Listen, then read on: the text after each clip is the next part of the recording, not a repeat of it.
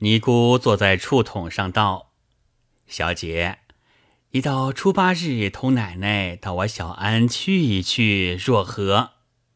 小姐道：“我巴不得来，只怕爹妈不肯。”尼姑道：“若是小姐坚意要去，奶奶也难顾之。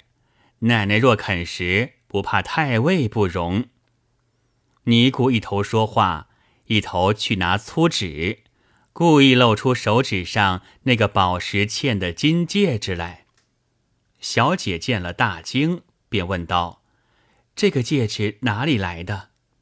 尼姑道：“两月前有个俊雅的小官人进安，看装观音圣像，手中褪下这个戒指来，戴在菩萨手指上，祷祝道：‘今生不遂来生愿。’”愿得来生逢这人，半日间对着那圣像潸然挥泪，被我再四言问，他道：“只要你替我仿着戒指的对儿，我自有话说。”小姐见说了意中之事，满面通红，停了一会儿，忍不住又问道：“那小官人姓甚？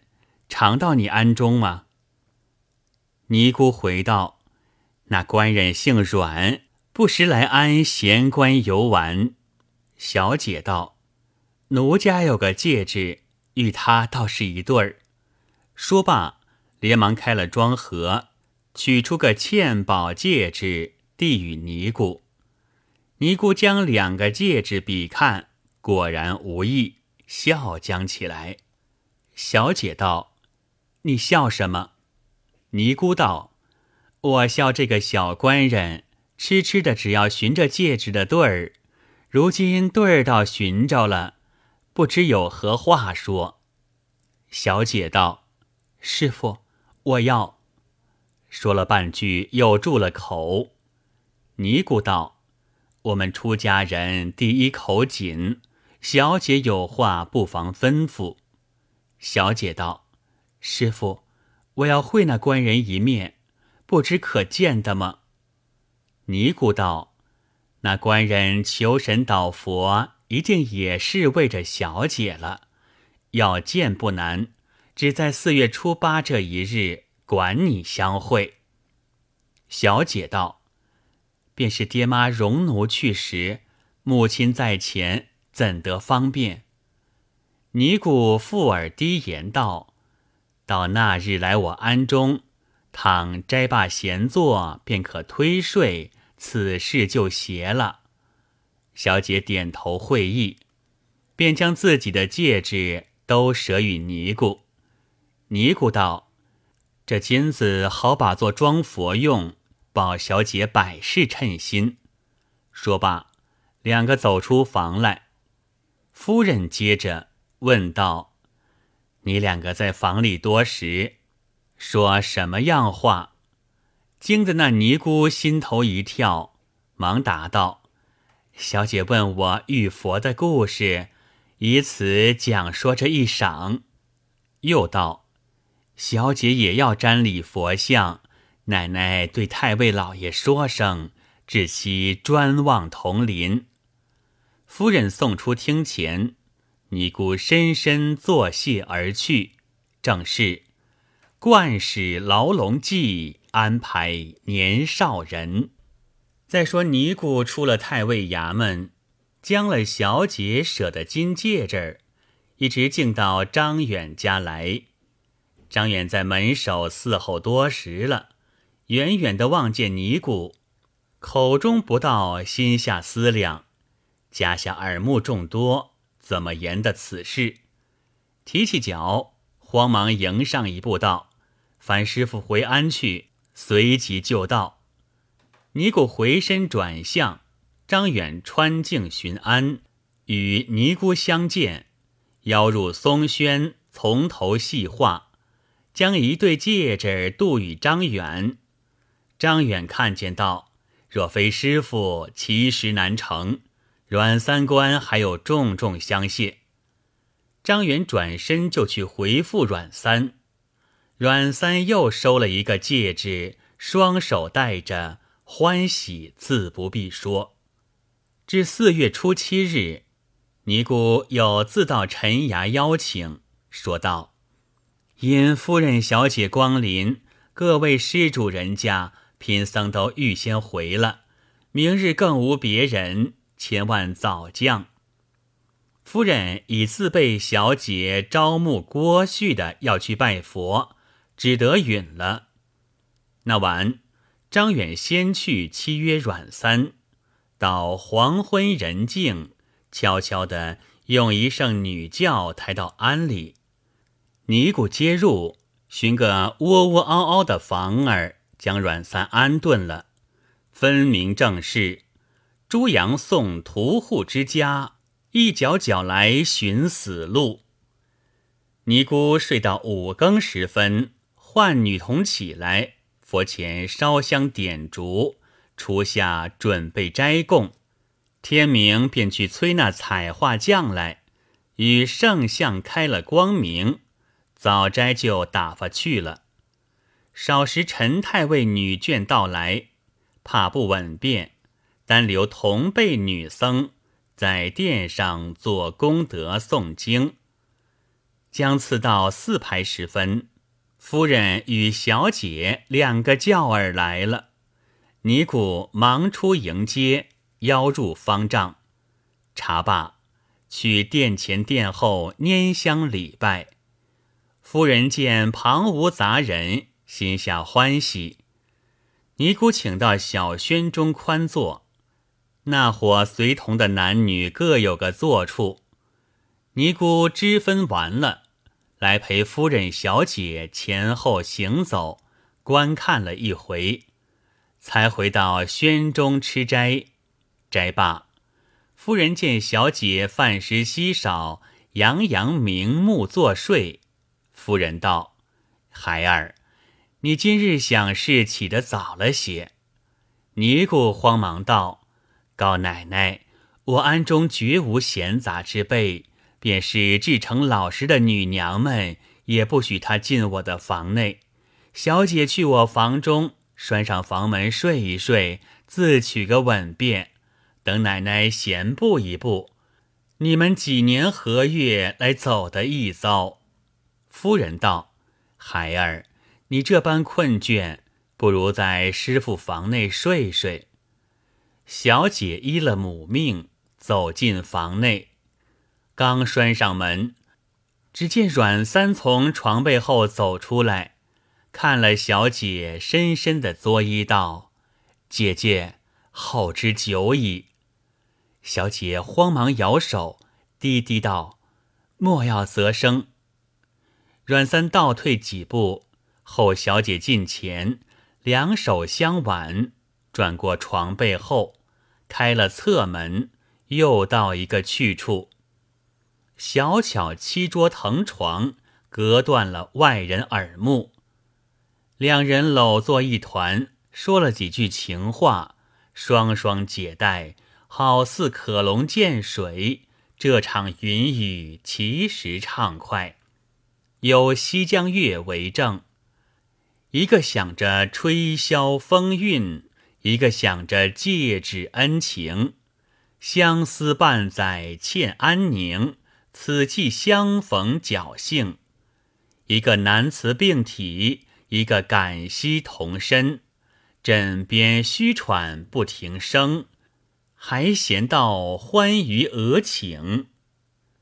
原来阮三是个病久的人，因为这女子七情所伤，身子虚弱。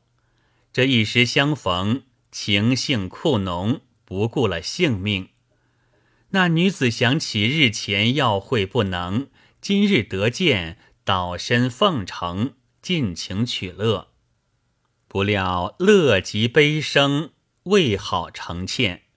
一阳失去，片时气断丹田，七魄纷飞，顷刻魂归阴府。正所谓天有不测风云，人有旦夕祸福。小姐见阮三伏在身上，寂然不动，用双手搂定狼腰，吐出丁香送狼口中，只见牙关紧咬难开，摸着遍体冰凉，惊慌了云雨娇娘。顶门上不见了三魂，脚底下荡散了七魄。翻身推在里床，起来忙穿金袄，待转了侧门，走出前房，喘息未定，怕娘来唤，战战兢兢向妆台重整花田。对鸾镜再云粉黛，恰才整理完备，早听得房外夫人声唤，小姐慌忙开门。夫人道：“孩儿，殿上功德也散了，你睡才醒。”小姐道：“我睡了半晌，在里头整头面，正要出来和你回衙去。”夫人道：“脚夫伺候多时了。”小姐与夫人谢了尼姑，上轿回衙去，不提。且说尼姑王守常送了夫人起身，回到庵中，厨房里洗了盘碗器皿，佛殿上收了香火供食，一应都收拾已毕。只见那张远同阮二哥进庵，与尼姑相见了，称谢不已，问道。我家三官今在哪里？尼姑道：“还在我里头房里睡着。”尼姑便引阮二与张远开了侧房门，来卧床边叫道：“三哥，你嫩的好睡，还未醒？”连叫数次不应，阮二用手摇也不动，口鼻全无气息。仔细看时。呜呼哀哉了！阮二吃了一惊，便道：“师傅，怎的把我兄弟坏了性命？这事不得干净。”尼姑慌道：“小姐吃了午斋，便推药睡，就入房内，约有两个时辰。殿上功德完了，老夫人叫醒来，恰才去的不多时。我只道睡着，岂知有此事？”阮二道。说便是这般说，却是怎了？尼姑道：“阮二官，今日幸得张大官在此，相蒙张大官吩咐，实望你家做谭月施主，因此用心，终不成要害你兄弟性命。张大官，今日之事，却是你来寻我，非是我来寻你。告到官司，你也不好，我也不好。”向日蒙师银二锭，一定我用去了，只存一定不敢留用。将来与三官人凑买棺木成殓，只说在安养病，不料死了。说罢，将出这锭银子放在桌上，道：“你二位，凭你怎么处置？”张远与阮二默默无言，呆了半晌。阮二道：“且去买了棺木来再议。”张远收了银子，与阮二同出安门，以礼路上行着。张远道：“二哥，嗯，这个事本不干尼姑事。三哥是个病弱的人，想是与女子交会，用过了力气，阳气一脱就是死的。我也只为令弟面上情分好。”况令弟前日在床前再次叮咛，央美不过，只得替他干这件事。阮二回言道：“我论此事人心天理，也不干着那尼姑事，亦不干你事。只是我这小官人年命如此，神作祸作，做出这场事来，我心里也倒罢了。”只愁大哥与老官人回来怨唱，怎得了？连晚与张远买了一口棺木，抬进庵里成殓了，就放在西廊下，只等阮员外大哥回来定夺。正是酒到散言欢趣少，人逢失意叹声多。忽一日。阮员外同大官人商贩回家，与愿君相见，阖家欢喜。员外动问三儿病症，阮二只得将前后事情细细诉说了一遍。老员外听得说三郎死了，放声大哭了一场，要写起词状，与陈太尉女儿索命。你家贱人来惹我的儿子。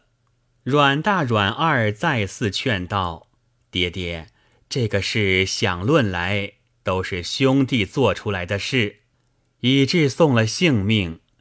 今日爹爹与陈家讨命，一则势力不敌，二则非干太尉之事，免劝老员外选个日子，就安内修建佛事，送出郊外安错了。却说陈小姐自从闲云庵归后，过了月余，常常恶心气闷。心内思酸，一连三个月经脉不举，医者用行经顺气之药，如何得应？夫人暗地问道：“孩儿，你莫是与哪个成这等事吗？可对我实说。”小姐晓得是路了，没奈何，只得与夫人实说。夫人听得呆了，道。你爹爹只要寻个有名目的才郎，靠你养老送终。今日弄出这丑事，如何是好？只怕你爹爹得知这事，怎生奈何？小姐道：“母亲，事已如此，孩儿只是一死，别无计较。”夫人心内又恼又闷，看看天晚，陈太尉回衙。见夫人面带忧容，问道：“夫人，今日何故不乐？”夫人回道：“我有一件事恼心。”太尉便问：“有什么事恼心？”夫人见问不过，只得将情一一诉出。太尉不听说万事俱休，听得说了，怒从心上起，道。你做母的不能看管孩儿，要你作甚？急得夫人隔泪汪汪，不敢回对。太尉左思右想，一夜无寐。天晓出外理事，回衙与夫人计议：我今日用的买食做了，如官府去，我女孩又出丑，我府门又不好看。只得与女孩商量作何理会。女儿扑簌簌掉下泪来，低头不语。半晌间，扯母亲于背颈处说道：“当初原是儿的不是，坑了阮三郎的性命，欲要寻个死，又有三个月姨父在身，若不寻死，又恐人笑。”一头哭着，一头说。莫若等待十个月满足，生的一男半女，也不绝了阮三后代，也是当日相爱情分。妇人从一而终，虽是一时苟合，亦是一日夫妻。我断然再不嫁人。若天可怜见，生得一个男子，受他长大，送还阮家，完了夫妻之情。那时寻个自尽。已属玷辱父母之罪。夫人将此话说与太尉知道，太尉只叹了一口气，也无奈何，暗暗着人请阮员外来家计议，说道：“当初是我闺门不紧，以致小女背后做出天大事来，害了你儿子性命，如今也休提了。”但我女儿已有三个月姨父，如何出火？如今只说我女曾许嫁你儿子，后来在闲云庵相遇，未想我女成病积死，因而彼此私情，属他日生得一男半女，犹有许嫁情由，还好看相。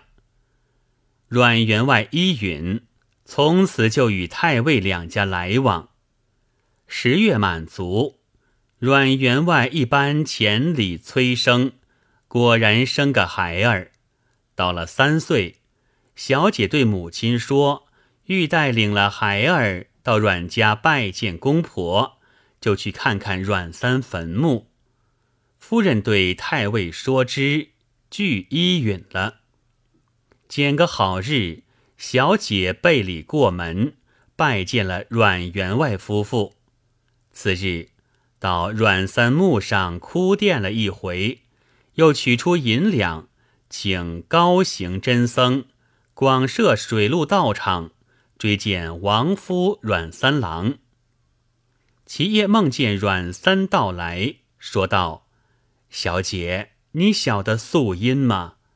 前世你是个扬州名妓，我是金陵人，道比访亲，与你相处情厚。”许定一年之后再来，必然娶你为妻。及至归家，惧怕父亲不敢禀之，别成阴眷，害你终朝悬望，郁郁而死。